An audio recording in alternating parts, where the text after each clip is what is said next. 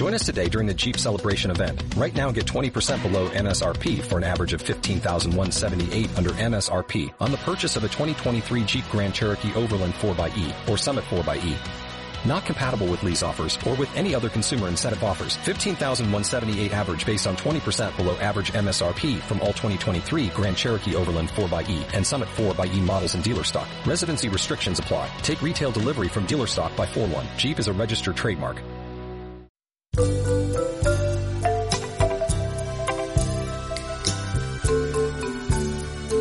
Esto es Siete Notas en Negro.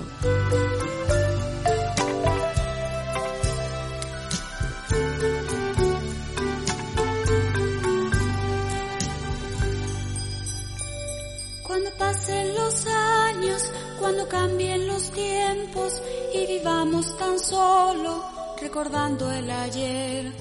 Cuando ya nuestras almas solo quieran silencio y esperemos tranquilos ese nuevo amanecer. Cuando lleguen las canas, se nos cansen los cuerpos y soñemos mirando a los niños crecer.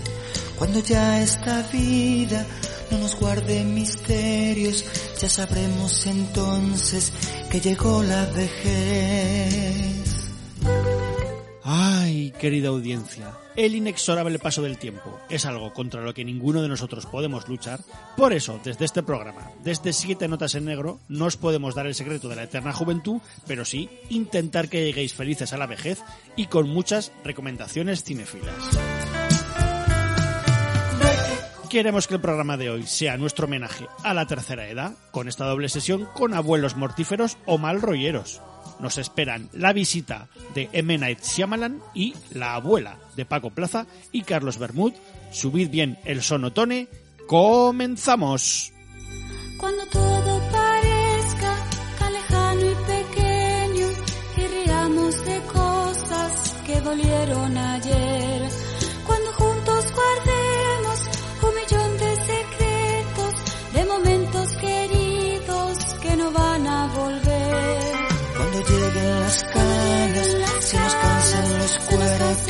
Y soñemos mirando a los niños crecer. Cuando ya esta vida no nos guarde misterios, ya sabremos entonces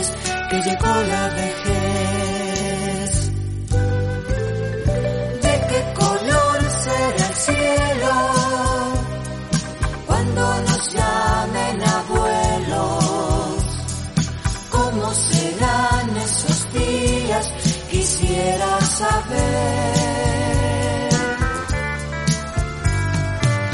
qué color será el cielo cuando nos llamen abuelos? ¿Quién estará con nosotros en nuestra vejez?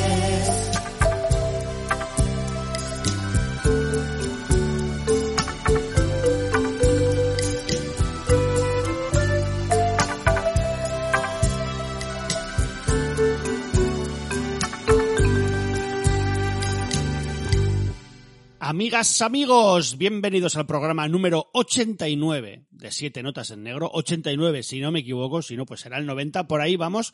Amigo Molinsky, nos acercamos al programa número 100 y me entra el agobio existencial porque me doy cuenta que no he pensado qué vamos a hacer para, para celebrarlo cuando llegue el momento. Eh, ¿Qué tal estás?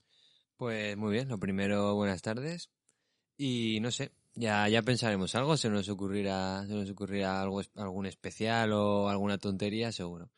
Tonterías se nos pueden ocurrir muchas más que nada porque ya empezamos a tener los primeros síntomas de, de, de Alzheimer, de demencia, al menos yo, así que va, va muy a colación con, con, el programa. Recuerden, yo soy Iván Fanlo, vuestro humilde presentador de este programa, y Molinsky, te, te he tenido que traer a esta sesión doble porque si hay algo que más miedo me da en esta vida es el paso del tiempo, tío. O sea, la vejez, la muerte. Llevo mal estas cosas. Y eso, ha venido aquí el colaborador más joven de Siete Notas en Negro para ayudarme a superar mis traumas con esta sesión doble que es. No, no sé si no sé si te ayudará a solucionarlo o, o, o empeorará, ¿eh? ¿Y qué películas nos has traído o, o no, o hemos traído aquí hoy? Pues con la excusa del reciente estreno de, de La abuela de, de Paco Plaza, que pude, pude ir a verla al, al estreno hace nada, hace cuatro o cinco días, eh, he decidido he decidido unir eh, esta película con, con otra en la que vemos a unos a unos abuelos inquietantes y, y casi bueno casi no mortíferos eh, que es la visita de de Shyamalan. Ah, Pues muy bien, me mola mucho haber traído, pues eso, un, un estreno que es algo que iba a decir que no solemos hacer, pero yo creo que es que no lo hemos hecho nunca. Sesión doble que el compañero Molinsky, pues eso, se animó a, a decirme, "Ten- tenemos planeada otra, que estamos esperando que, que las veamos, eh, pues el, compañero Zarraz, Molinsky y yo, pero bueno, cuando las veamos en est- estos días, estas semanas, grabaremos. Ahí raudos el, ese especial de monetes asesinos, ya os lo vamos adelantando, yo creo que incluso pues los muy avispados o los muy devoradores de cine de género ochentero, ya os podéis imaginar qué peli son esas dos, esas dos películas de monos asesinos. Pero eso que me, que me, que me dijo, pues, ¿qué te parece si grabamos esto? Digo, pues mira, entre que me moló muchísimo cuando pude ver en Sitges el- La abuela y justo esta peli de Shyamalan me, me gusta muchísimo también. Creo que es un poco el, el resurgir de, de Shyamalan de entre la ceniza, porque estaba un poco casi sepultado en el fango. Ahora nos hablará Molinsky también de, de ello. Como que, que, que me molaba, me molaba hacer esta, esta sesión así viejuna, viejuna por, por sus protagonistas, y pues eso, que esperemos que os guste y avisaros lo primero. Va a haber spoilers, como siempre, de la película más antigua, creo que es de 2015, Sí. La peli de Shyamalan, pues habrá alguno, o sea, no nos cortaremos, y cuando empiece la, mm, la peli de, empecemos a hablar de la peli de Paco Plaza, pues, pues yo qué sé, os saltárosla, o igual os decimos, meto yo un inserto ahí después de haber editado cuando podéis eh, seguir escuchando, pero vamos, ya sabéis que cuando acaba esa sesión también acabará el programa, o sea que tampoco hay, hay mucho más que hacer. Y casi eso que decir, pues nos metemos ya casi de lleno con las pelis. Eh, Shyamalan, ya lo he dicho, pues que después del incidente, el último Airbender, After Earth, sobre todo yo creo que estas dos últimas, yo el incidente aún la salvo un poco, se puede decir casi objetivamente pelis bastante flojas, o sea, todo el mundo yo creo que no las odia, pero no, le- no les molan nada estas, estas dos últimas películas, pero que además ya antes con la, con la chica del agua ya hubo ya mucho detractor también que decía ahí, "Ay, me- no me gusta Shyamalan. ¿Y qué podemos decir Molinsky? Porque quiso hacer una peli tan, tan pequeñita. Eh, tras tanto éxito y después de tanta mm, crítica, prefirió ahí, crees tú, el, el perfil bajo y hacer algo ahí baratito con Blumhouse. Sí que, como dices, sí que eh, la verdad es que empezó. El problema también de Shyamalan es que empezó muy fuerte con con el con el sexto sentido, ¿no? Se hizo muy muy casi cultura pop, ¿no? Ese ese giro final y vamos, el, es uno de los spoilers más más de la cultura de la cultura pop, que a ¿no? mí me El- sigue gustando mucho ver la peli, ¿eh? sabiendo, sabiendo todo lo que pasa. O sea, Claro, es, lo, es lo bueno de, de ese tipo de películas, que luego te fijas un poco en los detalles y demás. Y sí que lo que dices con la de Joven del Agua, que también hay gente que la que la que la defiende, ¿no? Como, como una pequeña crítica a Hollywood, de que se ríe, A etcétera. mí no, sin fliparme, no me disgusta. Es que no, no, no la recuerdo muy bien. El incidente sí que eh, tiene momentos casi muy, muy absurdos y incluso de interpretaciones y eso, pero también me hace bastante, bastante gracia, me gusta. Y las otras dos películas es que prácticamente no, no las he visto, ¿no? Sí que queda quizás como un trabajo más, más comercial, ¿no? De blockbuster, quizás para, para conseguir dinero, ¿no? Yo es que creo que además como, como tiene el tono muchas veces tan, tan peculiar, es, yo creo que es bastante autor. Shyamalan, eh, espero que lo estemos pronunciando bien y que no lo digamos de 40 formas distintas.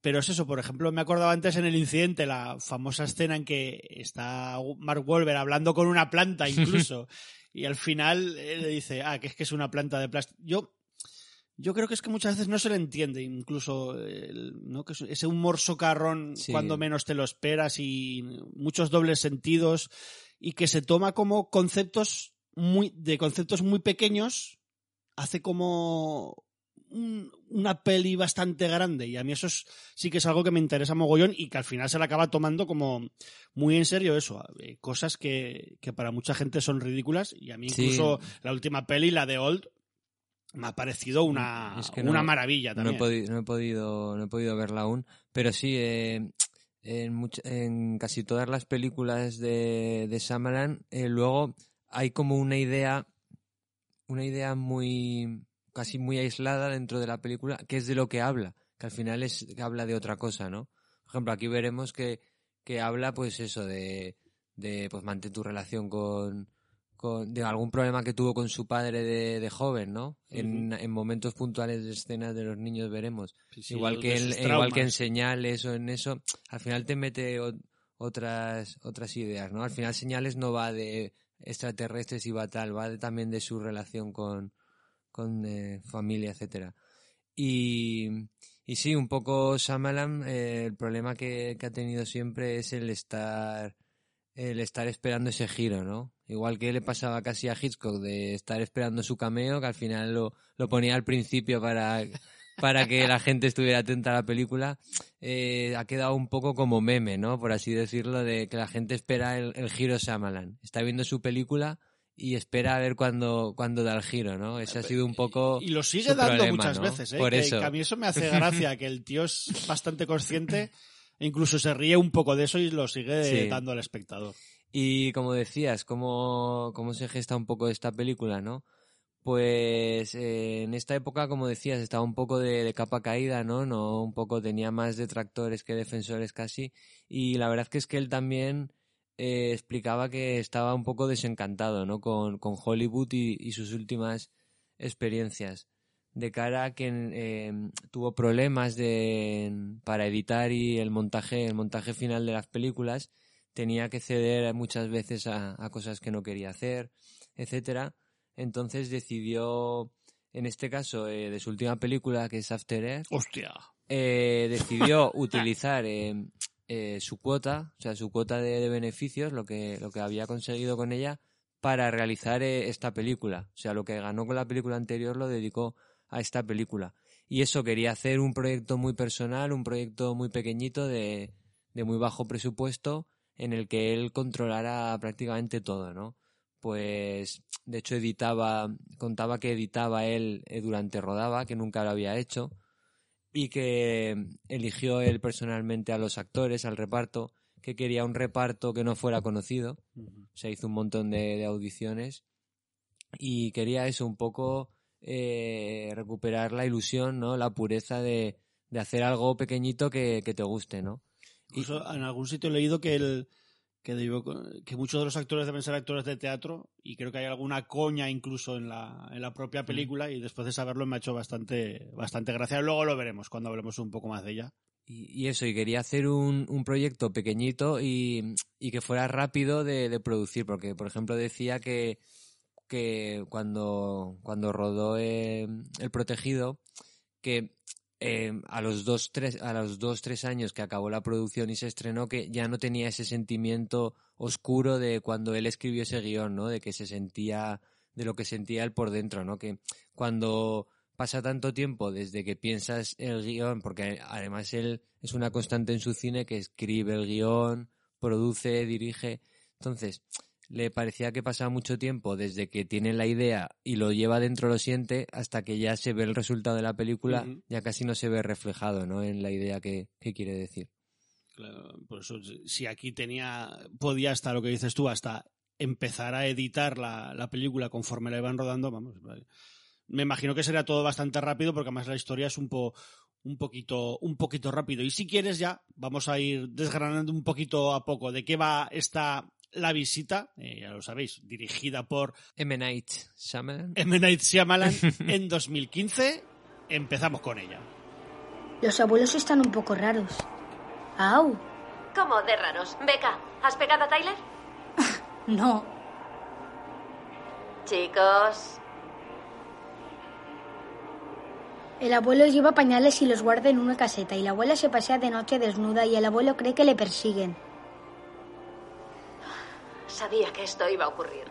Son mayores, Tyler. He tratado de explicárselo. La gente mayor a veces tiene problemas con sus cuerpos. No son conscientes de lo que hacen y se vuelven paranoicos. Beca, ¿hasta qué punto los ves raros? Nunca nos han hecho nada. La abuela nos persiguió arrastrándose. Jugábamos al escondite. ¿Habéis jugado al escondite debajo de la casa? ¡Me encantaba! Cristina Aguilera. Y aguanta un par de días más. Mis padres ya eran raros de jóvenes. Mi madre era hippie y solía tomar el sol desnuda en el jardín. Yo ya estoy medio ciego. Ah, me moría de vergüenza. Son un poco peculiares, cariño. ¿Cómo es de grave del 1 al 10? Uno. Uno. ¿Lo ves? Os echo de menos. Pues sí, la visita, The Visit. Estamos hablando pues de, de un fan footage, por eso también imagino que aquí el, el amigo Molinsky me la, me la ha vuelto a, a meter. Más uno ya. ahí. Sí, sí, sí, sí. Y pues eso, pues, fan footage porque vemos todo el rato, todo el rato veremos el punto de vista de Rebeca, la hija mayor de una familia compuesta por su hermano Tyler y su madre Paula, madre soltera, porque su padre les abandonó cuando eran bastante más pequeños. Y qué decir, pues padre, por daros un poco de contexto si queréis, eh, 15 años mayor que, que, esta, que esta señora, que Paula, un profesor de instituto, y que a raíz de esta relación hizo que, la, que Paula rompiera la relación con sus, con sus padres. Teniendo esta situación familiar eh, particular, en la que Rebeca y Tyler nunca han conocido a sus abuelos, los niños pretenden ir a visitar y conocer a, a sus abuelos por primera vez y Rebeca pues aprovecha, tampoco quiere meterse ahí, es cosa de sus hijos que quieren hacer eso, y aprovecha para irse de fiestarra por ahí y con su nuevo novio y se van de, de crucero. Creo, creo que no son los niños los que deciden ir, sino que se comenta que los abuelos han contactado por internet con, con la madre y le han pedido que quieren ver a, a los ancianos. De hecho, eh, uno de los finales alternativos es la madre leyendo con los niños a cámara lo que les han escrito, los que les han escrito para, para contactarle. Lo que ya no se sabe si le contactan los los padres reales o, o no. Yo me imagino que sí que son los reales y por eso se. Sí, porque se bueno, ya, por ya en comentaremos medio- luego un poco, Yo, sí. yo creo que llegan a decir que los reales a los bueno, eso, ya, luego comentamos.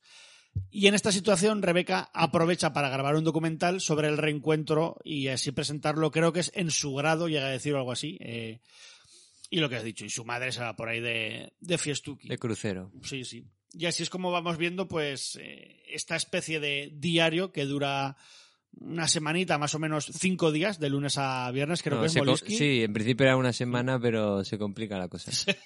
Pasan cositas. Sale mal. Sí, y iremos viendo, pues eso, las grabaciones tanto de Rebeca como de Tyler, el, el reencuentro con sus abuelos, y cómo poco a poco el comportamiento de estos cariñosos y, y- y- majos ancianos podría decirse que no es muy normal hasta acabar, pues, un poco por, por todo lo alto. Y no- a grandes rasgos, esto es la. Y no, y, la no, y no tan poco a poco, ¿eh? Porque la película desde el principio ya, ya te deja catacroker. Así que así, pues eso, eh, nos presenta esta, esta situación, luego vemos un, eh, un viaje en tren hasta llegar a hasta casa del, bueno, hasta el pueblo de los abuelos que los van a buscar, yo creo que los van a buscar a, a la estación incluso, ¿no? Los, los, los Sí. abuelos y los conocen ahí. Y en el viaje en tren, eh, escena muy, muy chula en el que vemos como, como este niño es un rapero, que a mí es una, una broma constante en toda la peli que me hace mucha gracia. ¿Cuál es el nombre de MC de este, de este Eh, chaval? El chico se llama Tyler, creo que es este T. Diamond. T. Ya no Diamond. sé si algo más, pero es T. Diamond. sí, en este, en este viaje, tanto en el coche con la madre hacia, hasta la estación como en el tren, ya nos presentan y nos definen muy bien a los personajes, ¿no? Un poco la hermana mayor, que es la más la seria, más la responsable, y, y este Tyler que está eh, casi en la, en la edad del pavo, a loco, y que habla pues que está ligando con chicas ahí con su, con su Blackberry, con la, con la PDA esta, y eso, y sus, y sus super raps, que lo que dices, ah, eh, es que el problema de este personaje es que o lo odias o, o te hace mucha gracia, A ¿no? mí y a mí, a mí me hace mucha y a mí gracia. desde la primera vez que la vi en el cine, a mí me, me cae muy bien. A mí, yo creo que además, bueno, todos en, todos los actores que salen en la película están muy bien, pero eh, ellos creo que lo, que lo hacen muy, muy chulo. Y se llega a cantar hasta un rap ahí con. Mientras le hace beatbox, el, el de los, el, el controlador de los billetes le se, se marcan un, un rap. Ya te digo que es bastante como distendido. Todo este principio, eh, no sé, tiene Sí. muy bien medidos los tiempos el cabrón de Shyamalan porque es bastante gracioso. Es como un, como un hostel en pequeñito, ¿no? Sí, ese, sí. ese viaje ya nos define muy bien a, a los dos personajes. Y nada, ya es lunes, ¿no? Eh, en- empieza el lunes y vemos cómo van conociendo a los abuelos. Algo que se tiene que marcar, eh, cuando la vi el otro día con Isabel, lo, no- nos reíamos, algo que se tiene que marcar bastante es que parece que no hay mucha cobertura, ¿no? Eh, que dicen, sí que les va el internet, pero parece que para llamar y tal no, no va muy bien la cosa. Pero bueno, No, con, la tiene- madre, con la madre ponen a hacer videollamadas y... Tienen que, tienen que enchufar el ordenador a, Con un- cable. a una, to- a una Sí, toma sí, por. Ethernet en, al lado de la cocina, ¿no? Que hay una escena eliminada que le explica, es Tyler explicándole a la abuela lo que es el wifi, ¿no? Por ejemplo. y sí, pues en, en este, la película eso está, está dividida por, por letreros de, de días, ¿no? Casi como en El Resplandor. Pone lunes mañana, eh, miércoles por la mañana. Muy poco fan footage eso también, ¿eh? Pero bueno, está un poco trampeado alguna vez. Sí, es que ¿Tú ya, hombre, es que ya estaba editada, editado por la chica luego. Ah, ya bueno, vemos claro, ya es- el es- proyecto final, hombre. Eh, sobresaliente. Yo aquí, amas, justificando amas. aquí. Sí, sí. Y eso, en este primer día vemos un poco pues ya la, la interacción de, de de los de los chicos, ¿no? Con la con los ancianos, con los abuelos y de momento hasta lo que es llegada la noche no vemos nada raro, ¿no? Sí, En- yo creo que es bastante en normal. este primer día. Sí, sí, este día todo es bastante normal hasta que ella sale a... Se van a dormir prontito porque a las nueve y media chapan, chapan y los. se lo dice el abuelo, ancianos. chicos, somos gente mayor y aquí todo el mundo a las nueve y media a sobar. Y, y eso, pues la, la chica se queda un poco con, con gula, sé que le entran ganas de, de galletitas y decide bajar a, bajar a la cocina. Y aquí vamos, ya tenemos a mí una de las escenas más locas, ¿eh?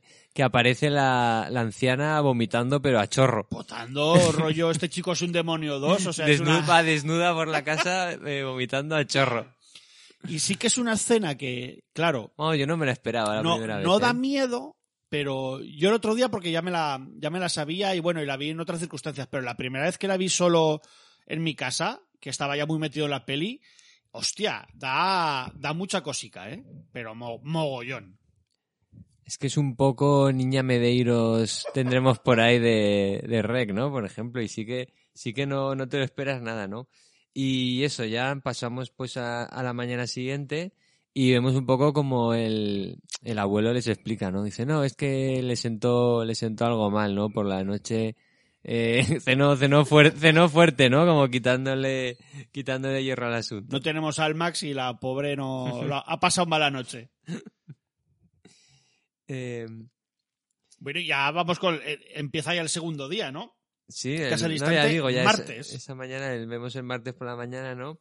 Y aquí tenemos, ya te digo, es que eh, aunque estamos hablando de, de un phone footage, eh, si están eh, los oyentes eh, habituados al, al subgénero, suele ser un subgénero que no ocurre prácticamente nada durante casi todo el metraje Menos en esta. para darnos para darnos todo en los últimos 20 minutos, ¿no?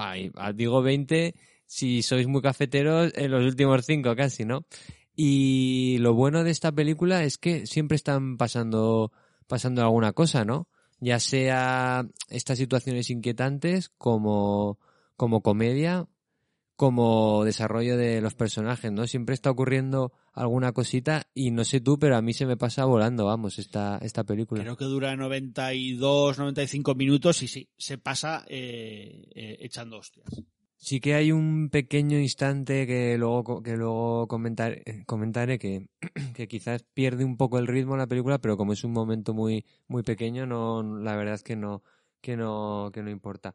Y como comentaba, eh, en este segundo día también ocurre otra de las escenas destacables que es cómo utiliza Shyamalan esta localización de un pequeño hueco que hay entre el suelo entre el suelo de, de la casa y el suelo real el suelo eh, donde se ponen a jugar al escondite los niños y vamos inesperadamente aparece casi a lo J horror, Aparece corriendo, Sadako, corriendo coño, con sí, el sí. pelo hacia, hacia adelante, eh, a gatas como si tuviera 20 años la, la abuela, ¿no? Que no, que no te lo esperas para nada, a, vamos. a plena luz del día, además, para mí es de las Muy agobiante, que- ¿eh? de las escenas que más me impactó, porque además es una chorrada que yo, ya sabiéndolo el otro día, es en plan de sí que ves que está jugándolo, pero claro, es que ni te lo esperas, ni esperas ese, ese nivel de movilidad de psicomotriz. Total, de, esa, total. de esa señora mayor, que parece que sea ella, además la que esté, o sea, da bastante cosa, porque son unos movimientos muy, muy, muy extraños.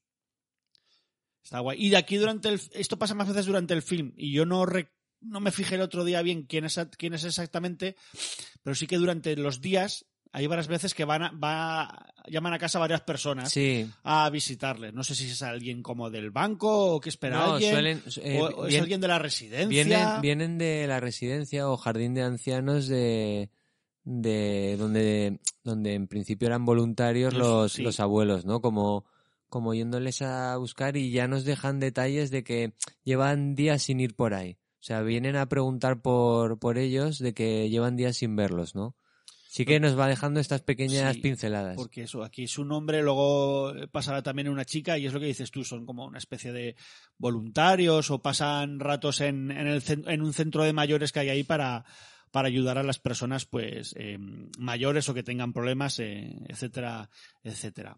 Sí que me mola mucho que aquí hay un chiste recurrente que ya ha salido también en el en el, en el tren con ese revisor que, que ha rapeado antes con Tyler, que salen varias veces gente mirando a la cámara de, de Rebeca, dice, ah, que estás grabando, en un documental, pues yo he sido actor y les recita algo. Y esto pasa como dos o tres veces y me parece muy guay. Por ejemplo, en el caso del tren sí que digo que estará recitando y lo busqué y está eh, recitando Ricardo, Ricardo II creo Mm. que es, y, pues, y eso, no sé qué, qué me hizo gracia estos pequeñe- pequeños detalles frikis de, de Shyamalan para dar humor de una manera así bastante, bastante mm, llamativa. Y aquí pasa, pasa otra cosa, que ya nos han dejado caer, a, ver, me- que lo explique Molisky lo que es, nos han dejado caer que Tyler eh, tiene le da bastante cosica los gérmenes y como tocar cosas sucias o, o Sí, que le es- toquen o tal. Es muy fricovid, ¿eh? Esta, esta película. Ahí Abre las puertecitas cogiendo el papel y todo. Él, él ya, ya se estaba preparando. ¿Y, y, y qué es lo que ve cuando ve va a ver por qué el abuelo va siempre como a un cobertizo que tienen ahí cerca? Cierto, sea, esto se va, inter- se va intercalando también, ¿no? Desde el primer día vemos que lo ve desde lejos y el segundo día ya decide, decide entrar y ve una, una pila de pañales, de pañales utilizados, ¿no? De pañales usados. Lo que, lo que le faltaba al, al niño este. y, ahora, además- y ahora es al revés, es la abuela la que lo, lo rebaja un poco, ¿no? Diciendo que, que tiene problemas de, de incontinencia y que le da mucha vergüenza, entonces los, los deja ahí y los quema, ¿no? Y luego los quema, verdad, dice que los, que los quema. Aquí sí que luego hay una cosa como muy poética que hace Shyamalan, claro, que, te saca completamente del fan footage, pero es muy bonito, que hace como un fundido con la cara de los viejos y, unas, y las ramas secas de un árbol. No sé, ya te digo, igual rompe un poco el fan footage, pero me llamó mogollón la atención que lo hiciera así, no sé, me pareció bastante boni- bonito y, que- y que llega ya la noche otra vez, porque como has dicho tú, la película va, va toda hostia y estos chicos pues están en su cuarto ya un poco asustadillos porque oyen muchos ruidos, como en la típica peli de terror que hay alguien como arañando la pared y es que es Sí, precisa- es cierto. precisamente eso, abren la puerta y se encuentran a la abuela rascando eh, todas las paredes. ¿no? Sí, desnuda, desnuda y rascando la, rascando. rascando la pared. Que hay, eh, es que en el, en el Blu-ray hay varias escenas eliminadas y otra es eh, que al día siguiente Tyler aparece haciendo un rap delante, enfrente del espejo explicando esto, ¿no? Explicando que vio, vio a su abuela rayando la, la pared, etcétera. Y hay otro detalle, perdón que me acuerdo ahora, que es que en el cine me, me reí mucho cuando ocurrió, que dice que cada vez que en lugar de decir una palabrota, va a decir el nombre de, de una cantante o o una actriz, sí, sí. Y ese momento está, está muy divertido en el cine. Que yo la vi, en el estreno la vi doblada al español y la verdad es que me, me funcionó bastante bien también, ¿eh? Esto para, para Ignacio, que es fan de estas cosas y ya, como diría, los doblajes ya no son como antes. Pues bueno, que sí. Ignacio, funcionó. yo sé que además te mola esta peli, o sea que Ignacio Zarranz approve el, el doblaje. Y pasamos a- a- al miércoles. El miércoles. Que, que de nuevo yo creo que tras las letras del día de la semana que es, que por cierto casi siempre son en rojo sobre fondo nevado, que es muy bonito, Sí. casi siempre hay una de las escenas potentes, tío, porque aquí está la, la escena que te va a hacer que la cuentes aquí en, en que hay que limpiar el, el horno también. Sí, y también tenemos otra que, que ahora comentaré. Pero sí, mete un poco Shyamalan el rollo eh, Hansel y Gretel, ¿no? De, de, la, de, la, de la abuela diciéndole eh, diciéndole a Beca que, que limpie el horno, pero por dentro, ¿no? A ver si a ver si entra en el horno o no, ¿no? Métete dentro que cabes. Este- Y hostia, lo que dices tú es verdad que la peli es súper súper cuentito también, que esto es, yo creo que es algo que le que le mola mucho a, a Shyamalan, Mm. como hizo en, en La chica del agua, y aquí hay mucho de Hansel y Gretel, desde esto, esto del horno, lo de la visita, ir a visitar a- al bosque al- a los abuelos, la abuela está haciendo dulces durante mucho rato en la de película, que es la casita tal, Que también un, un son hermanos, el horno, sí, sí. un pequeño detalle es que es que tiene está muy mucho muy llena de detalles la película un pequeño detalle es que la, la anciana eh, llena el llena la cámara de la webcam de, de harina como de una masa de las galletas no entonces para que no puedan para que no pueda ver en las videollamadas Cuando la, hacen la madre Skype no o Zoom, Hangout con la, con la madre, esta no, no puede ver lo que, lo que está. Y, ta- y luego también hay, hay más detalles como que cada vez que, porque le va realizando pequeñas entrevistas a los ancianos, ¿no?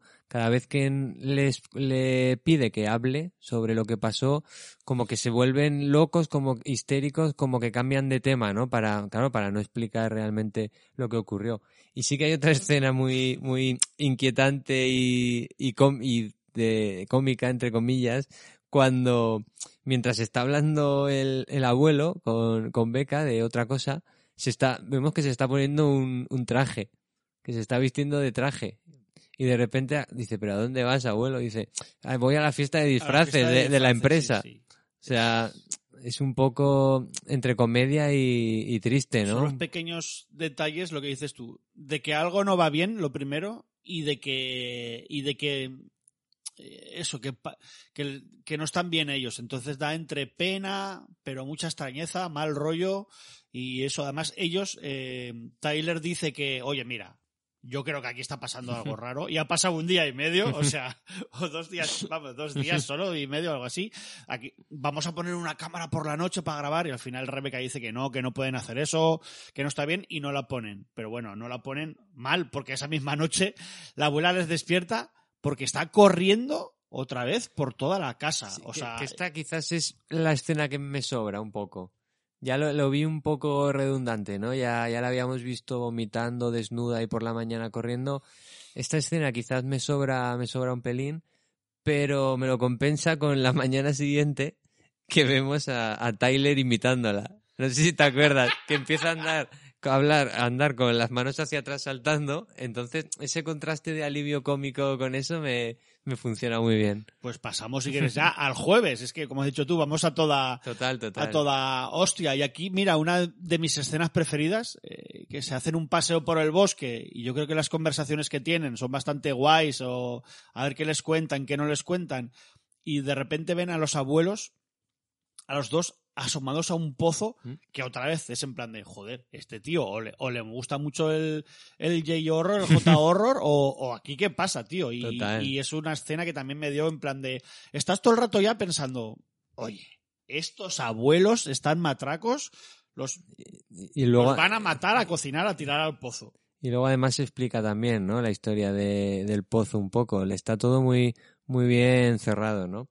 Y, y como dices, ¿no? En este, en este jueves ya eh, tenemos varios momentos eh, que nos vuelven a meter de lleno, ¿no? En, un poco en la historia de, de la película, como el abuelo eh, metiéndose la escopeta en la, en la boca, en la- el cobertizo. Luego ¿Qué dice, estás "No, que- haciendo? Limpiando que, la... que la está limpiando. Ah, bueno, y la abuela, eh, que es aquí es que está riéndose, su, con, Eso voz- es lo- con risa de loca, mirando a la pared. mirando ¿no? a la pared. Que es, que es- eh, te lo iba a comentar porque esta escena me recordó, es una de las que me recordó viendo la abuela, ¿no? Que luego comentaremos. Como, como en la peli de la abuela hay un momento que, que está mirando la, mirando la tele, eh, descojonada viva, y la chica le apaga la tele y sigue riéndose. O sea, se están riendo por, por reírse, ¿no? Mirando al infinito. Y sí que esta escena también es muy creepy por, por lo que dice, ¿no? Se está riendo mirando a la pared y, ahí y luego se pone, se, luego se pone como a ahogar con el, con el trapo, ¿no? Físicamente esta señora, que no recuerdo cómo se llama ni lo he apuntado, pues lo podéis mirar en Film Affinity y Letterboxd, eh, lo hace de puta madre. La verdad es que sí. Físicamente lo hace súper guay. Eh, eh, las caras que pone luego, o algún chillido, ya veremos después del Yatsi y esas cosas, pero creo que lo hace muy guay. Y me he dado cuenta eso, hablando ahora todo esto contigo, lo de la escopeta, eh, tal, que de repente aquí hay un subidón de mal rollo de, de la hostia. Pero de hecho es que ya, ya es jueves. Y, Sí. y es aquí cuando los niños cuentan también, creo, ya no sé si a cámara o, o cuándo, yo creo, o hablando entre ellos, no me acuerdo ya muy bien, o entrevistados o a cámara, o sea, hablando entre ellos, eh, los traumas que tienen. Esto- sobre esto- la desaparición del padre, cómo te das cuenta también que Rebeca es una niña muy triste, como muy solitaria, que lo tiene muy grabado a, a fuego lo, de, lo del padre y es, es como una tía muy, ya te digo, bastante como depresiva, Sí. incluso da la sensación, y los problemas del niño, que es cuando cuenta que, que su padre también le llevaba a jugar al, al fútbol americano y no, no pudo, se quedó bloqueado y a partir de ahí tiene, cuenta que tiene como parálisis, ¿no? Cuando se queda pe- petrificado en situaciones adversas o cosas así, le dan como parálisis. Y, Sí, es, ya y, te que, digo, y que piensa que su padre les abandonó por eso, ¿no? Por Sí. no haber. Y sí que son estos dos momentos los que comentaba que igual me frenan un poco porque son muy lentos, te rompen un poco el ritmo, pero entre comillas está justificado un poco por lo que veremos al final y por lo que decía de que eh, esta es casi la idea central de la película, por así, aunque no sea, es la idea central, ¿no? De Shyamalan de de algún trauma que tuvo con su padre, ¿no? O cuando eres joven y tu padre te has Sí. tenido una mala relación, ¿no? Al fin y al cabo yo creo porque también cuando veremos ya el cierre de la película, el a mí me epílogo, molan, ¿eh? Sí que quizá es un poco esa la idea. es una leve frenada, ¿no? Ahí, de, Sí. de pisar el, el freno, o sea, el freno de mano.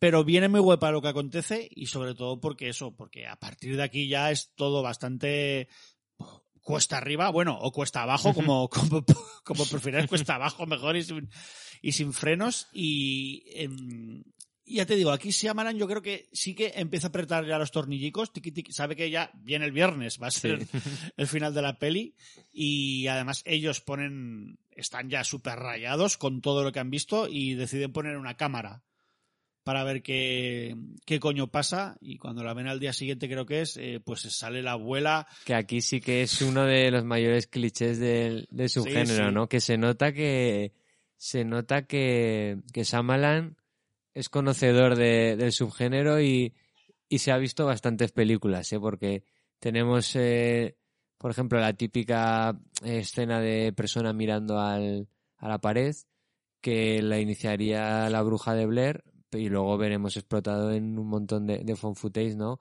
Y eso tiene, eh, se nota que es conocedor, ¿no? De, de este tipo de películas. Y aquí tenemos, vamos, el típico susto que te lo ves venir me, voy desde, por, me voy por un lado, desde el por principio, que no sé si te acuerdas en la película de Medium que vimos en el pasado Sitches, Sí. que hay uno que te Hostia, dije, te susto. dije, ahora susto, y justo eh, pone la, la cara enfrente de, de la cámara, ¿no? Además, igual no pega con con el resto de la peli, que es todo como un poco más contenido, Mm. entre comillas, y de mal rollete, pero bueno, oye, ha querido meter un susto, tampoco, Sí. tampoco me parece mal, ¿eh? que Hay una escena esto suele funcionar. Hay una escena eliminada incluso que están durmiendo, están durmiendo en el cuarto los niños y se ve como alguien coge la cámara y les empieza a grabar, ¿no? Como que alguien ha muy, entrado en muy su cuarto. típico hubiera sido también, ¿eh? Y Pero eso bueno. sí que lo, lo quitaron, ¿no? Y bueno, viernes, Molinsky, eh, empieza el fin de semana, eh, para esta familia empieza lo, lo- lo El, más chungo de todo. el viernes aquí, aquí tenemos ya todo, ¿eh? Despiporre. Tenemos primero una, una entrevista con la abuela que habla un poco de eso, como de, de unos seres que viven en el, en el pozo, Sí, le dice que le va a que contar los una histo- conoció una en el jardín. eh, es algo así muy Son extraño, unos ¿no? seres de otro planeta que lo que tienes que No me hacer acuerdo es del nombre. Somaftifalia, ¿no? Sí. o sea, me lo he inventado, Sí, pero es algo así, Frimfifalia, no me acuerdo. no me acuerdo bien.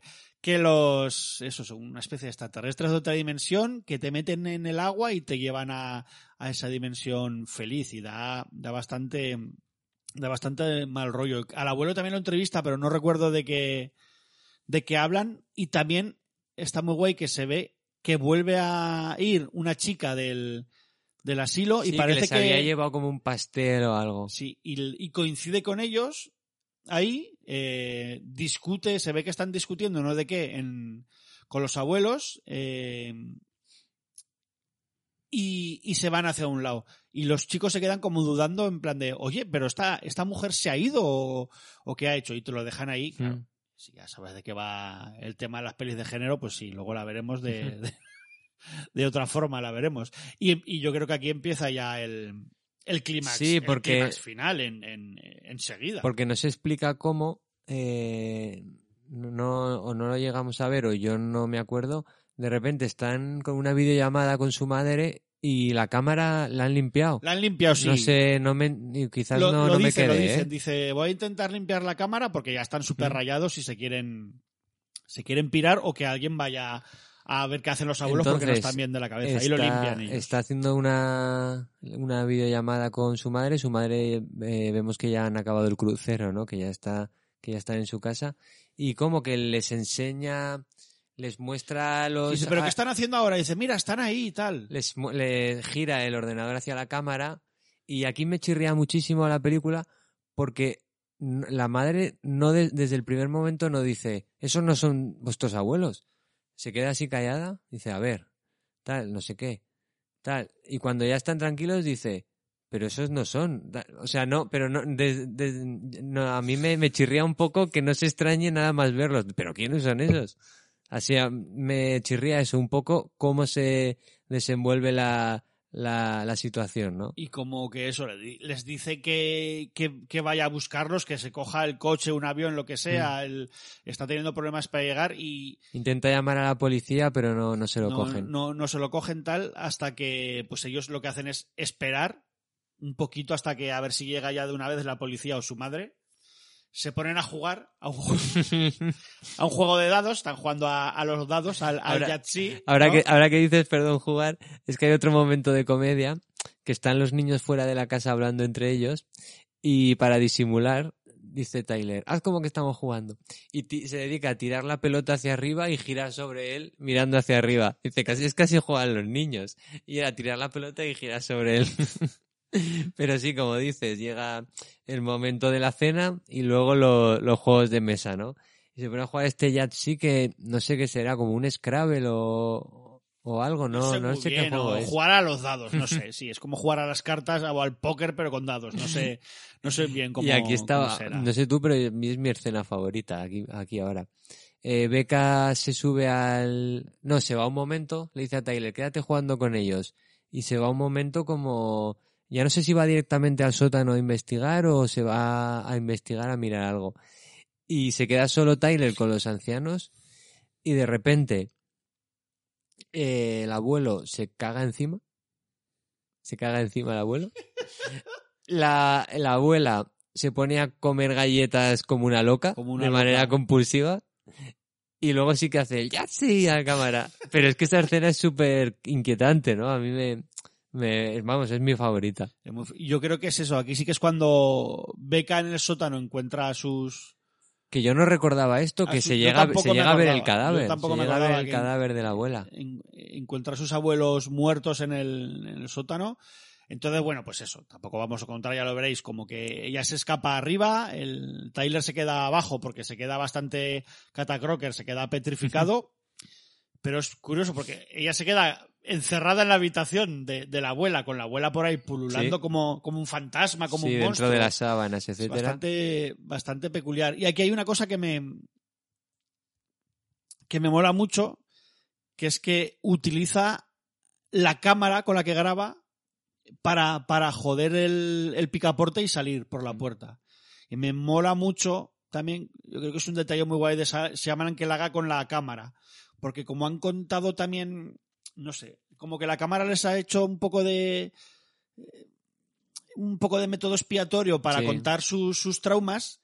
Aquí cada uno, Tyler por su lado con el abuelo y Rebeca con su abuelo, bueno, no solo el- con, con la señora Sí. esta, terminan de cerrar los traumas, pero hostia, lo hacen, eh, me lo va a decir ya, matando a estos dos señores que no son sus abuelos, que lo más seguro, además tendrían demencia y se, lo, y se los cargan de una forma bastante hostia, gore, ¿no? Y, y bruta a los, a los dos señores estos locos y asesinos también, por otra Sí, parte. le- No sin antes que el abuelo le refrote el pañal de mierda por la cara a... Total, que es, a- que es un poco ahí a lo que como método de choque, ¿no? Sí, y sí, ahí ya empieza empieza a rememorar su, Su trauma de partido de fútbol americano y le hace un placaje al abuelo, ¿no? Sí, sí. Y, el- y llega la policía y, y se piran, si es que, si es, que es así. O sea, es como, es muy rap- Esto sí que me es muy fan footage, Sí. creo yo. El, Y luego ya tenemos ese ese pequeño epílogo, ¿no? De un pequeño vídeo un pequeño vídeo de la madre y el padre ellos de pequeños, ¿no? Un poco que quizás es un poco anticlimático, pero al fin y al cabo es lo que quiere explicar eh, Shyamalan, ¿no? Y luego, miento, sí que tendremos es ya decir, ese hay- hay final igual hay dos- igual que pone, finales, que ¿eh? pone esta parte decidió incluirla a mi hermano, ¿no? Y es un rap de, de T. Diamond con los títulos de crédito.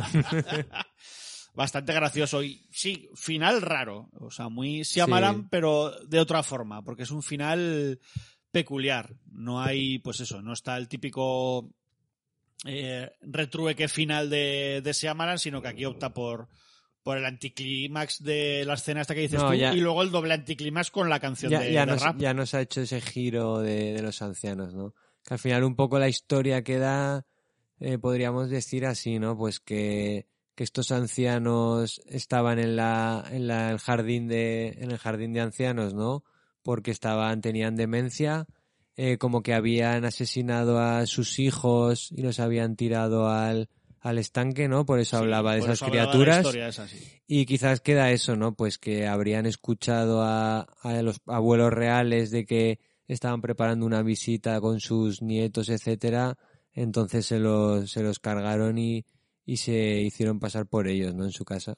Yo creo que al final se entiende bastante bien. Sí, ¿no? se entiende, se entiende todo y no hemos hablado mucho, pero yo los están todos actores muy guay, todos los que salen todos en, en la peli, hasta los muy secundarios, pero sobre todo a mí eso, los dos niños, está Olivia de Jones y Ed Oxenbull, me mola mucho. Me funciona además, mucho. Lo- sí, él tiene- es lo que te he dicho yo, que ella es... Salen los dos en Better Watch Out, Sí. que es mi peli casi de navidades mortíferas de estos últimos 20 años, mi peli casi preferida, me gusta mucho. Y ella es la niñera del niño prota y él es el vecino o amigo del, de- también del protagonista. Si no la habéis visto, Sí, que la, quizás ya- la hemos aconsejado en este programa. Es quizás, eh, quizás no, no me acuerdo tanto por eso, porque ¿cuánto habrán pasado? Cuatro, cuatro o cinco años. Entonces igual en la niña no se nota tanto, pero en Creo el que es de un año después. Un año pero- después solo. Pero sí, claro. a- Pero en el pequeñajo sí que se nota, por ejemplo. Y el pequeño es que igual lleva gafas en la otra, no me acuerdo Por bien, eso, sí. aquí el pelo más largo, sí.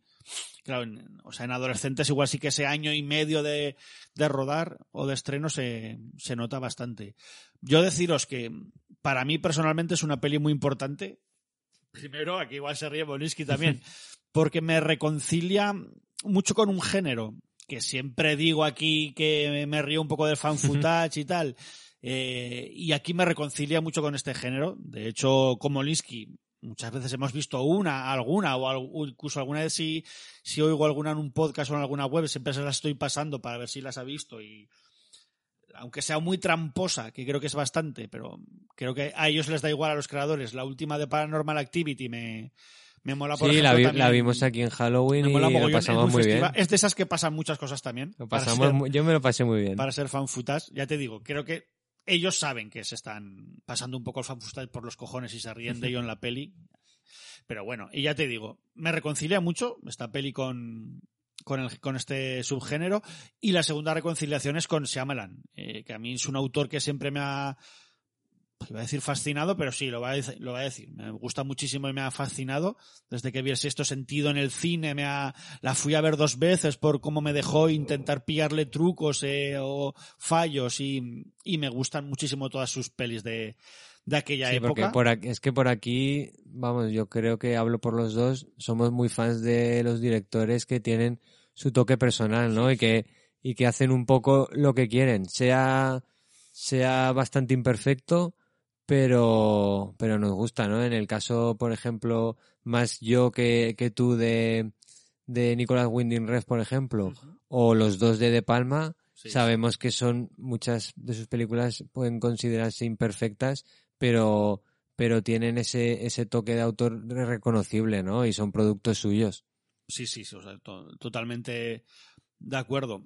Y es que eso, eh, me mola mucho porque yo creo que esta peli sí que gustó mucho a la, a la crítica eh, y al público, acertó de lleno en hacer algo tan baratito y que le funcionara tanto y después de eso, pues mira, ha hecho Split, que a mí me parece muy grande también, me gusta muchísimo. Eh, la siguiente igual no me gusta tanto, pero bueno, sé que eh, a mucha gente le, parece, le parece un cierre la de Glass, de mm. trilogía eh, genial, a mí no me gusta mucho, y bueno, y sin ir más lejos, antes hemos dicho, la de Old, la del año pasado, Tiempo, su última peli también me gusta muchísimo, o sea, yo por mí, respect, eh, M. Night Shyamalan, mucho respect. What a twist.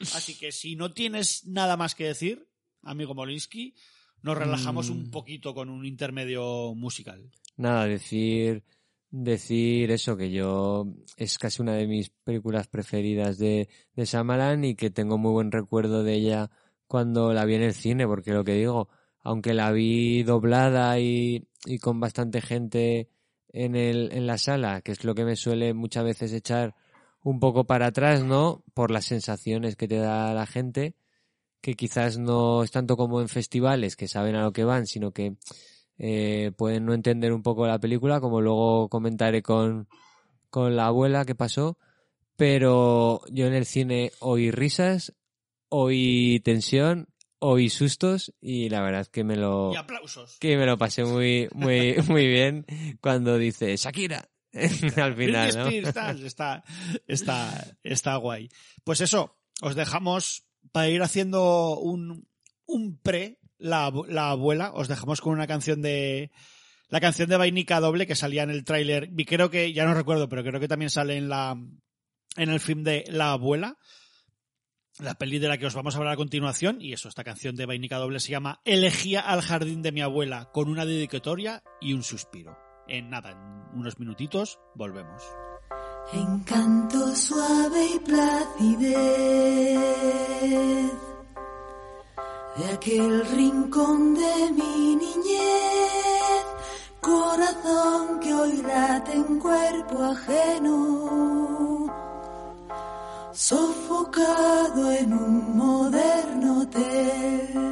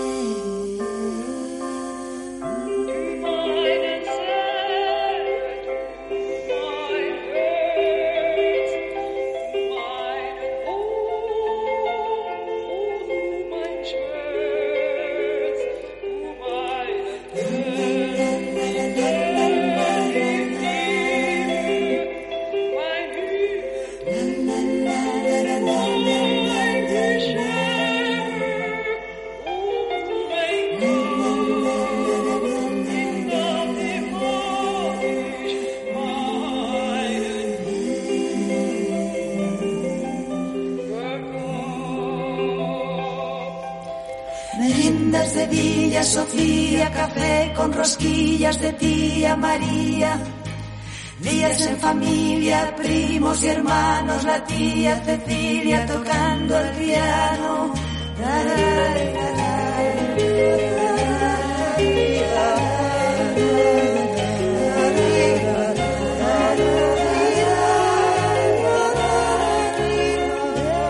El jardín de mi niñez, tierno en San José,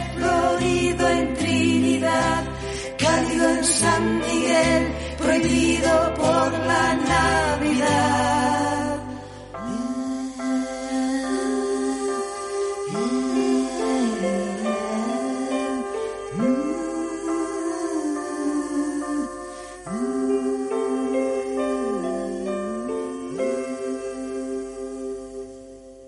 Vamos, como ya hemos anunciado antes, con un estreno en cines, al menos cuando estamos grabando este programa.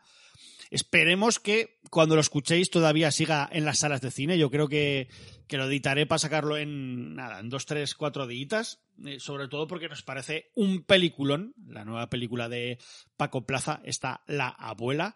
Y así eso que os vamos a animar, o intentar hacerlo, para, a que vayáis a verla. Y si lo estáis escuchando después, pues oye, compraos el Blu-ray o la ponéis en Filmin o en la plataforma que esté. La produce, estaba por ahí Amazon, entonces Ah, igual la tenemos en Amazon. ¿eh? No sé si está dentro del del nuevo proyecto este FIAR, no sé qué se llamaba. Creo que no, que pero está igual, la de Venecia Frenia y Sí. no lo sé si estaba igual a raíz no. de eso también Pero vamos, Amazon Prime, en, como es habitual en muchas películas españolas, eh, hubo incluso risas al principio de la película por todas las productoras Ah, que, ya. Que aparecían, ¿no? Entonces me fijé que una de ellas era, era Amazon Ah, pues Prime. guay, pues mira, ahí os lo deja el compimol.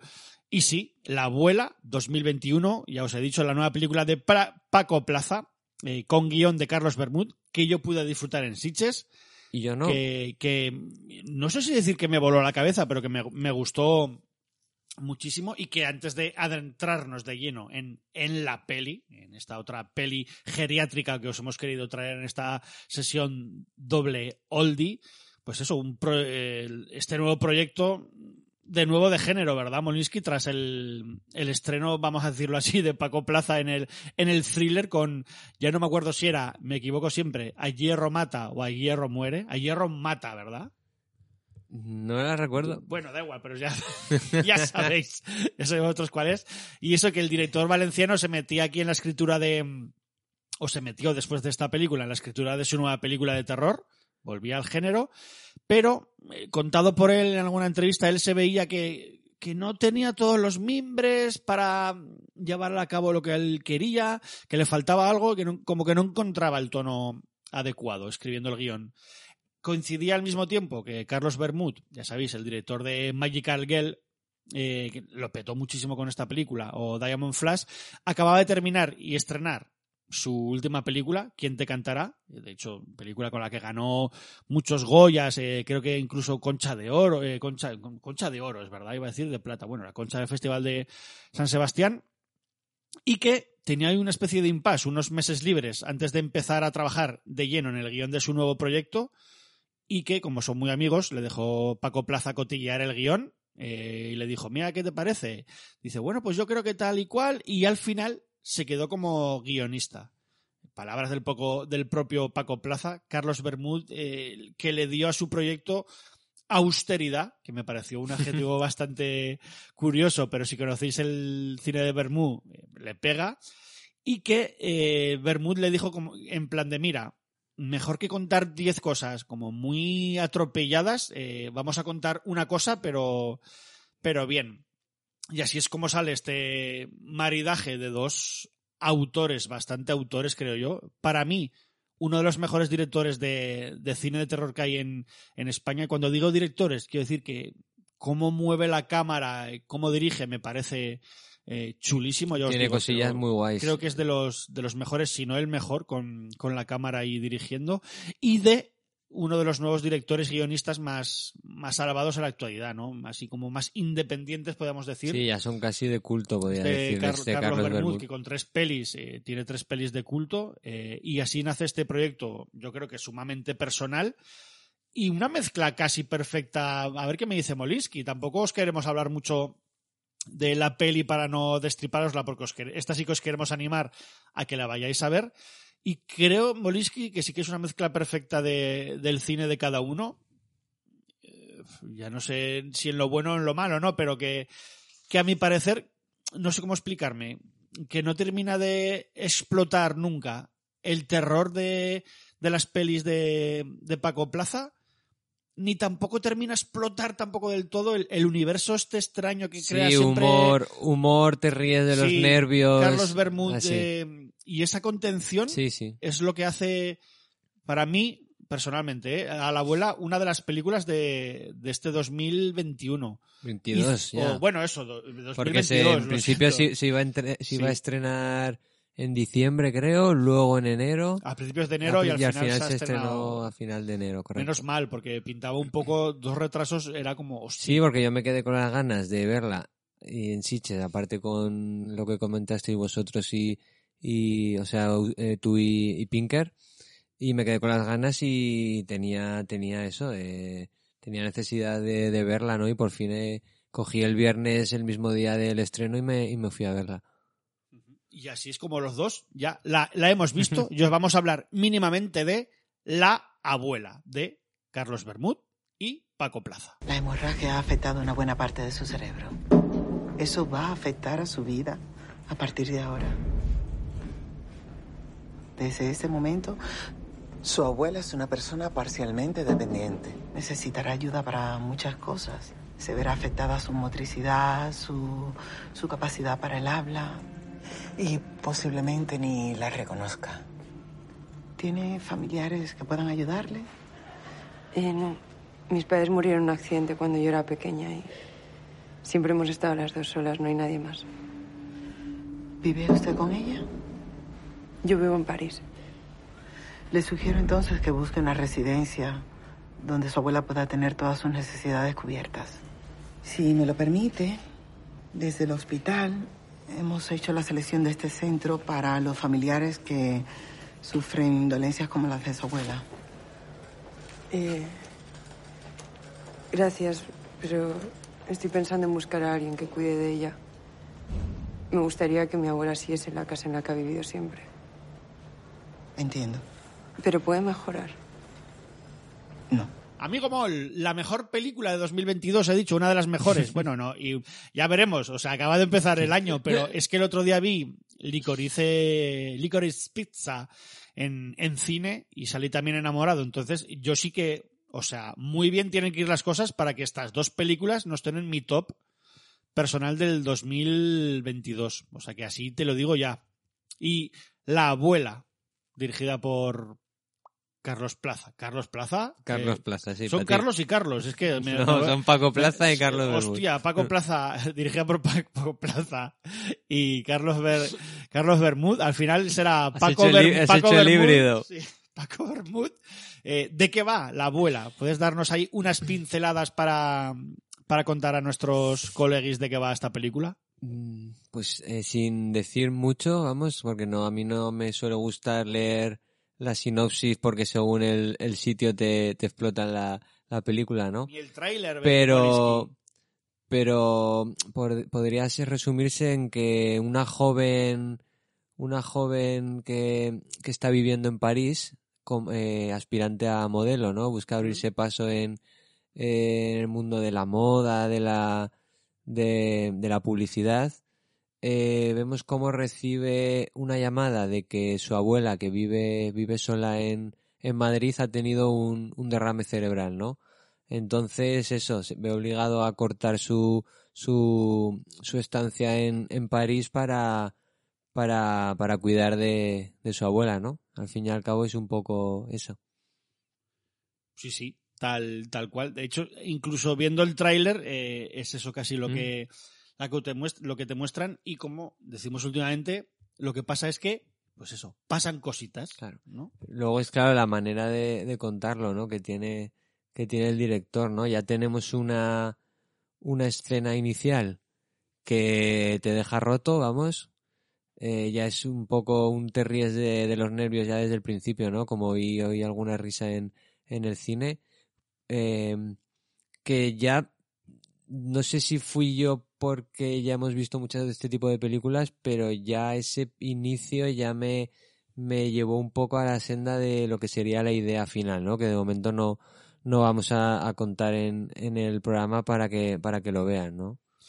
Yo creo que el- las cartas están ahí sobre la mesa y, y no lo esconden en ningún momento. No, yo creo que no, por eso. Lo que está guay es, es ver ese viaje y, y lo hemos dicho muchas veces que hablamos de este tipo de, de películas y, y disfrutar el viaje y cómo te lo van contando, pues eso, el, el ambiente que crea Bermú con su guion y, y cómo lo traslada Paco Plaza a imágenes y que ya te digo, que a mí esta vez me parece que está eh, espectacular. Leves toques, pues eso, del, del, del humor Bermú alguna vez hay un leve toque que es como eh, te levanta la sonrisa y entre tanto Sí, mal porque- ambiente y eso que nunca llega a explotar. Entonces, creo que es una película difícil de recomendar, pero que si te entras en el juego, hostia, es la, es la bomba. Sí, porque si la gente espera terror, espera él ir a, a asustarse, no, no es su película, vamos. Entonces sí que eso, la, yo creo que la disfrutarán más eh, la gente que conozca a ambos directores, ¿no? Un poco porque se hacen esas, esas sinergias como dices. Eh, el uso de la, eh, la banda sonora me, me gustó muchísimo, el acompañamiento. Sí, luego podemos hablar un poco de ella, que es muy, es muy guay. Pero tanto la banda sonora original, que luego diremos quién, la, la- la- quién es la compositora, como el uso de música, Ajá. Que es muy del estilo de Carlos Bermúdez, Sí, ¿no? sí. Escenas en la que prácticamente no pega esa canción, pero consigue hacer esa sinergia de que de que pega a la perfección, ¿no? Como el inicio, el, una vez que hemos visto el inicio y los títulos de crédito, como una de las escenas eh, en la que vemos con mucha luz fotovoltaica, estilo, estilo eh, Fuego camina conmigo cuando Sí. muere Laura Palmer, ¿sabes Sí, qué sí. escena te digo, no? Esa escena que es puro terror, pero te mete esa música, esa canción que no pega, entonces esa ese dulce y salado eh, a mí me, me funcionó muy bien, ¿no? El tram- los trampantojos de Carlos Bermuda ahí en, en, en escena. Muy guay. Y por ejemplo, eh, te quiero preguntar, tú que la viste en el cine, no sé si había, había mucha gente o no, ni qué clase de público había. aún, había, aún había, aún había gente nos lo puedes contar. Yo igual voy a verla otra vez al cine, ¿Mm? intento verla otra vez. Igu- Igual engaño a Zarranza a ver qué, qué le parece y lo invito y todo si quieren. Pero, ¿cómo viste al salir del cine o durante la peli? Ya me has dicho antes que, hubo gente que se fue 10 minutos antes No de que sé, acabara hubo- la peli, hubo, además. hubo una pareja que sí, a los ¿Cómo, 15... cómo a- se quedó el ambiente? A de- los, qui- a los 15 minutos se fue. Y sí que oí, oí alguna risilla, pero ya no de, estar dentro de la película, por ejemplo, como yo, sino una risilla de esto que está pasando, ¿no? Porque lo que te digo, yo creo que iba mucha pareja eh, al típico, pues, estreno de, el estreno de terror del viernes, ¿no? Pues vamos a, a asustarnos un poco, ¿no? Y, y yo creo que sí que la gente que fuese a eso, a pasar terror, sí que igual se quedó un poco contrariada, ¿no? Creo yo.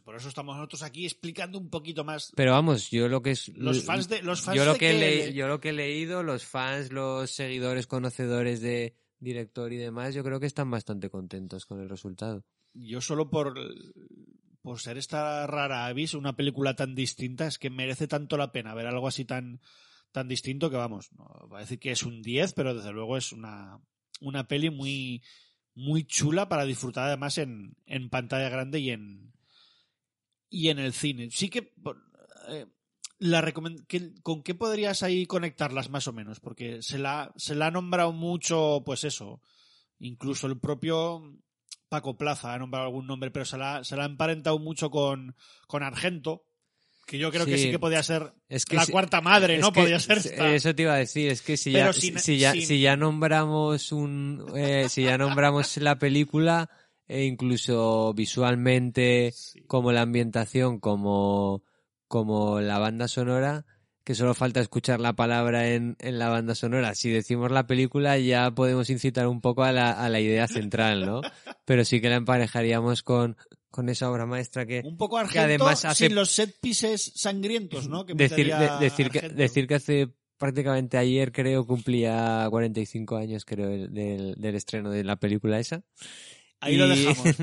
y sí, por nombrar otro, pues sí que vemos mucho fantástico italiano, ¿no? Hay un momento también muy, muy el más allá, ¿no? El aldila de, de, de Fulci con momentos gusanos Por y... Plaza, yo en alguna entrevista que estaba escuchando eh, hoy, antes de grabar, nombra, pues eso, Argento Baba y nombra también eh, mucho a Alessandro Dalamano. Lo, lo nombra. Mm. Es que eso hay mucho gótico en la ambientación del piso y luego ya solo el inicio, después de los créditos, como vemos a ese grupo de modelos aspirantes ahí preparándose, maquillándose y demás, es como si fuera eh, eso, ¿no? Qué guay que ya hizo Paco Plaza que nos cagáramos todos con, con ese piso, no sé si era del Eixample, no sé dónde, de, Barcelona, y ahora nos deja aquí catacrockers con, con un piso de Madrid, o sea que nada, y el que, bueno, a ver si así bajan los alquileres en ambas ciudades que lo, que lo necesitan bastante por lo, por lo que te pueda pasar si te alquilas un piso en, en- en-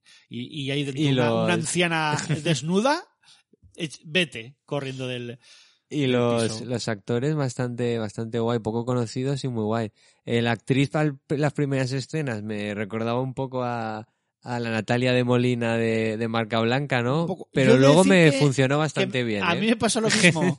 Eh, era raro, era como que, hostia, no, no sé muy bien si me está gustando y luego me, me, me moló mucho el rollo de, de ella. Además, es, el estreno en cine de la chica esta de Almudena, Almudena Amor. Amor. Era, era el estreno en cine, era, pero al final, eh, cosas de la pandemia, se estrenó antes El Buen Patrón, que también debe salir.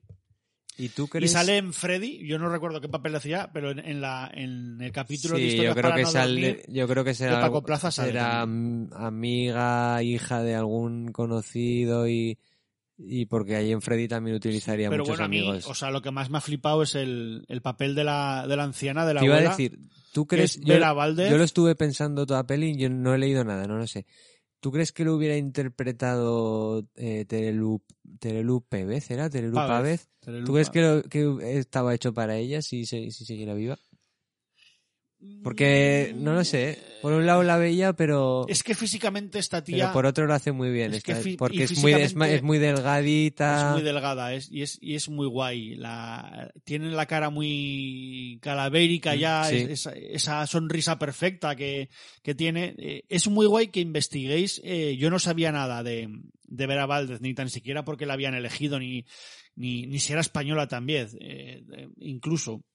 Eh, Vera Valdez es una, es una modelo brasileña. De hecho, es, era, era una supermodelo que en, que en los 50 desfiló, pues eh, llegó a desfilar incluso con Dior, pero que acabó siendo una especie de hija adoptiva de, de Coco Chanel. O sea, así os lo cuento. Es una historia muy guay, ¿eh? Eh, La cual, pues eso, la trataba como una hija, la aconsejaba en todo lo que tenía que hacer.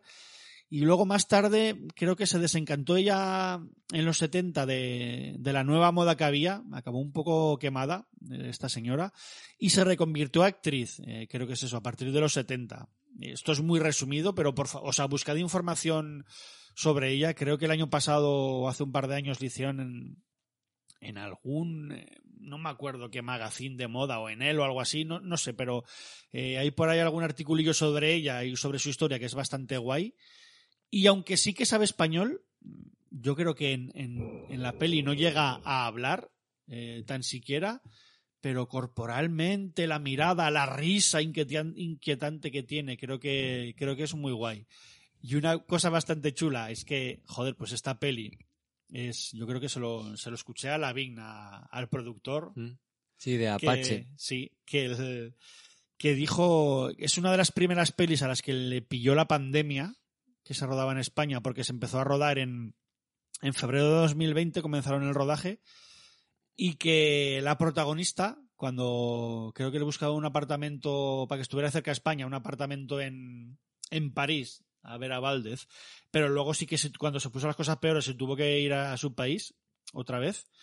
Eh, y que cuando se despidió del equipo, pues eso, es que debían llevar como un mes rodando, algo así, poquito. Cuando se despidió del equipo en eh, a Paco Plaza fue y le dijo, me mantendré viva.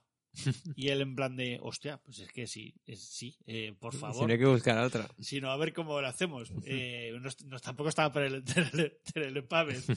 Así que, así que eso, no sé. Ya os digo, no podemos contar nada más porque creo que además es una peli de disfrutona. Sí, de si no, meterte de lleno y disfrutarla. Cuando pase, cuando pasen unos años, ya haya sido estrenada en físico y en plataformas, podríamos dedicarle incluso a algún, alguna otra doble sesión, ¿no? Con, con alguna otra película y sí que hablar más Hablar de más ella porque ¿no? vamos, yo, Los estoy, detalles yo estoy de- deseando volver a, sí. a verla, por ejemplo. Yo, los detalles de los espejos, por ejemplo, es todo el juego de espejos que hay en, eh, en la peli está, está muy guay. Mm. Y ya te digo, sí, más cosas. Por ejemplo, con Paco Plaza sí que dijo que es como su, su la venganza de la tercera edad que ha querido hacer aquí contra, contra nosotros. Habla mucho además pues otros temas serios como el, el cuidar, la, eh, la dependencia de las, de las personas mayores y es muy, es muy chulo todo lo que, lo que se han sacado aquí de la mano entre, y entre sale, todo el equipo. y sale la ruleta de la suerte, que es muy de, es muy de, de abuela. Está muy guay. Como ha dicho Molinsky, otro de los platos fuertes de la abuela eh, es que cuenta con una banda sonora original de, de Fátima Al-Qadiri, pues artista nacida en Senegal y criada en Kuwait y compositora de música electrónica, podemos decir, ¿no? Es bastante curioso lo que, lo que hace esta señora. Y sí que había trabajado ya en el cine en- con una banda sonora, por ejemplo, de una película que se llama Atlantics, la primera película de Mati Diop, un tipo senegalés, y que justamente a raíz de esta película es como la conoció Paco Plaza y pues bueno, es que eso, estuve leyendo alguna entrevista, un dato sobre la cómo habían trabajado y también tuvieron que hacerlo vía Zoom, pues bueno, aún así, oye, yo creo que un trabajo excepcional Muy y como, como las, las canciones son cortitas, antes de despedirnos y tal, eh, os ponemos un, un extracto, un- una de estas can- cortas canciones de Fátima Al-Qadiri para la banda sonora de La Abuela y volvemos ya con las con la despedida y cierre.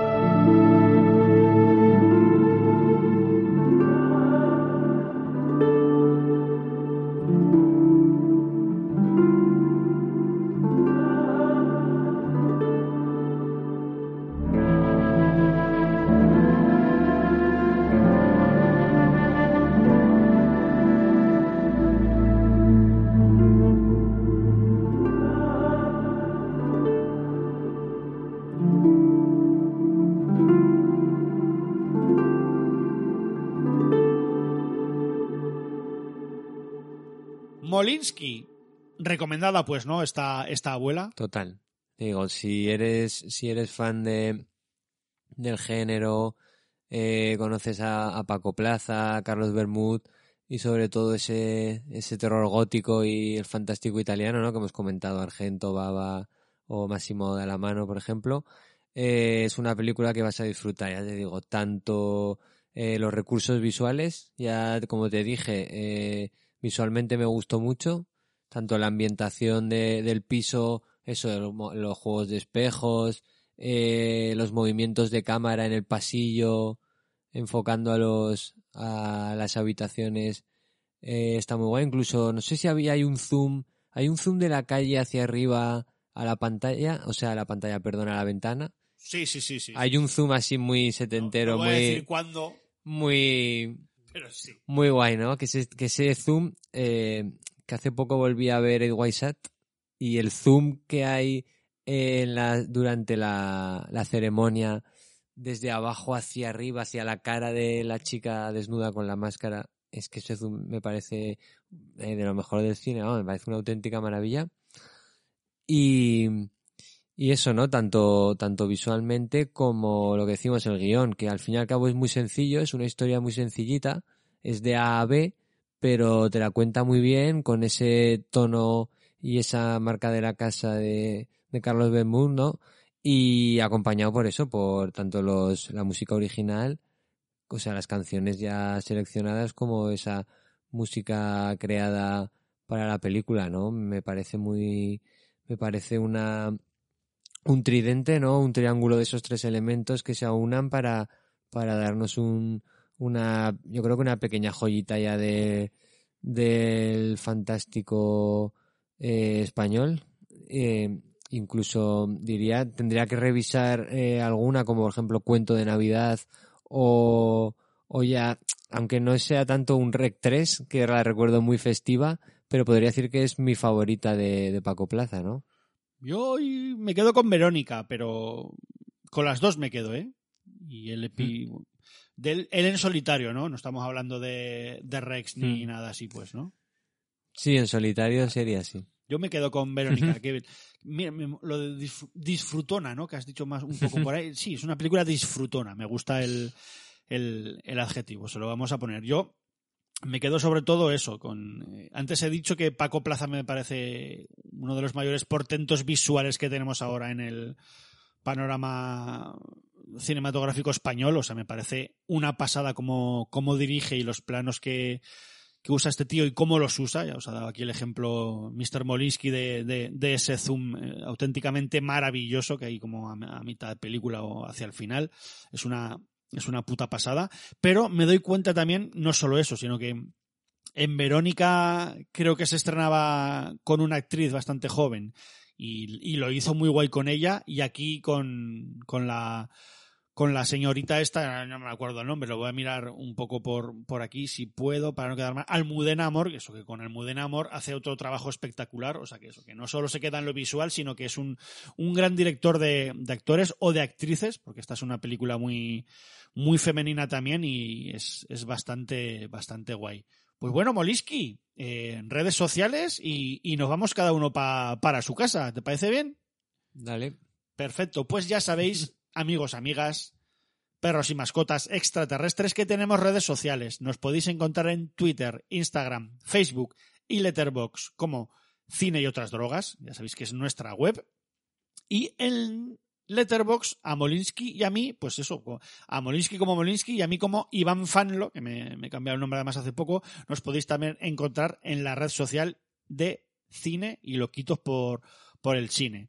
Y nada, en plataformas de podcasting como Siete Notas en Negro y que tenemos abierto un coffee por si os gusta mucho el programa y que y creéis que merecemos alguna donación económica, pues eso, que sepáis que el dinero será reinvertido en lo mismo, en el programa, así que gracias de antemano, link en la descripción. Y ya sentimos joder el, el rollo del programa, aquí como, como si fuéramos Siamalan, ¿verdad, Molinsky? Pero necesitamos también desengrasar un poco y, y relajarnos y os vamos a dejar con una canción de Wilfred y la ganga que se llama Mol.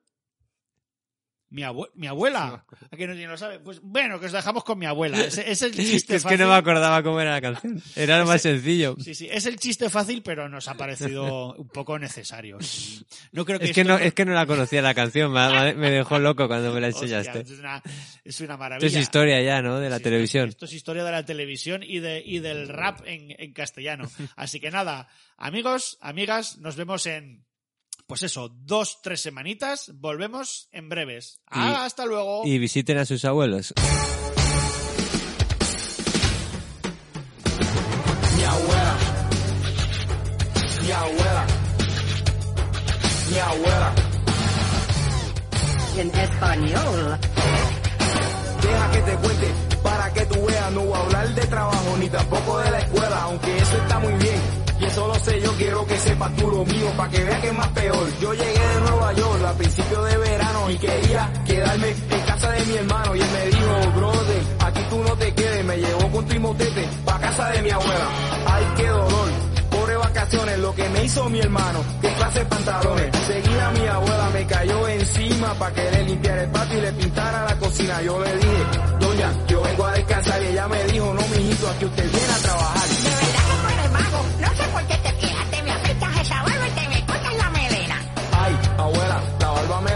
pero no cortarme el mejor me quedo muerto. Le expliqué que está de moda dejarse la melena y ella dijo que se echaba así parece una nena. Como no me recorté, esperó a que me durmiera y me dejó coquipelado con una tijera. Qué vaina, qué chavienda, qué dirán mis pa cuando me vean. Otro día para el almuerzo me dijo mi abuela que me iba a cocinar lo que yo quisiera. Entonces le pedí una comida bien buena, un hamburger, un hot dog, lo que como todos los días. No, no, no, no, señor, yo no cocino por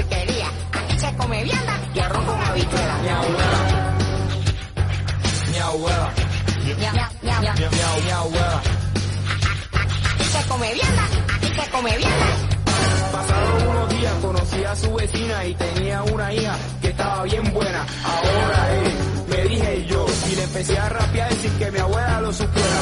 Pero ella se enteró y me dio un sermón. A esa nena la respeta, yo le dije, abuela, tú te estás entrometiendo y me metí una bofeta que todavía me está doliendo. Que vaina, no se puede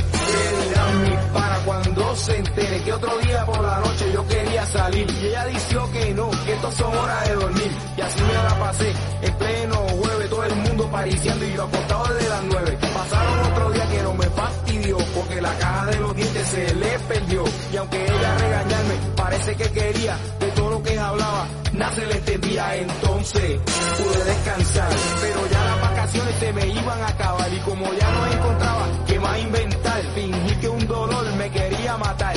A ver si así me hospitalizaban y entonces fácil de allí me escapaba. Pero se me viró la tortilla porque ella me empezó a dar una medicina y me obligó a estar en la cama acostado hasta que ella pensara que me había recuperado mi abuela. Mi abuela. Mi abuela. A ver, guay. Y así mismo un problema que a rato yo tenía. Siete a la semana, si era uno todos los días, pero encontré la solución a todos mis problemas. Y es que tengo que aceptar que soy el nieto de mi abuela. Total, después de tanto protestar, cuando llegué a Nueva York, me puse a pensar que ella no es lo que parece, ella es bien buena. Y todo lo que hace por ponerme la vergüenza.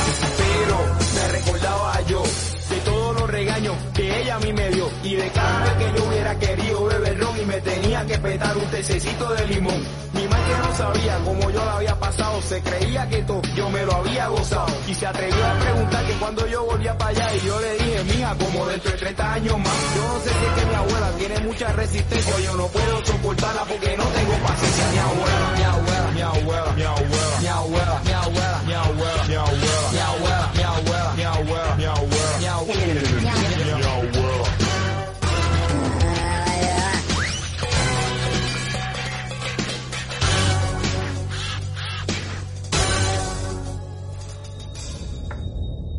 ¿Te importaría meterte en el horno para limpiarlo?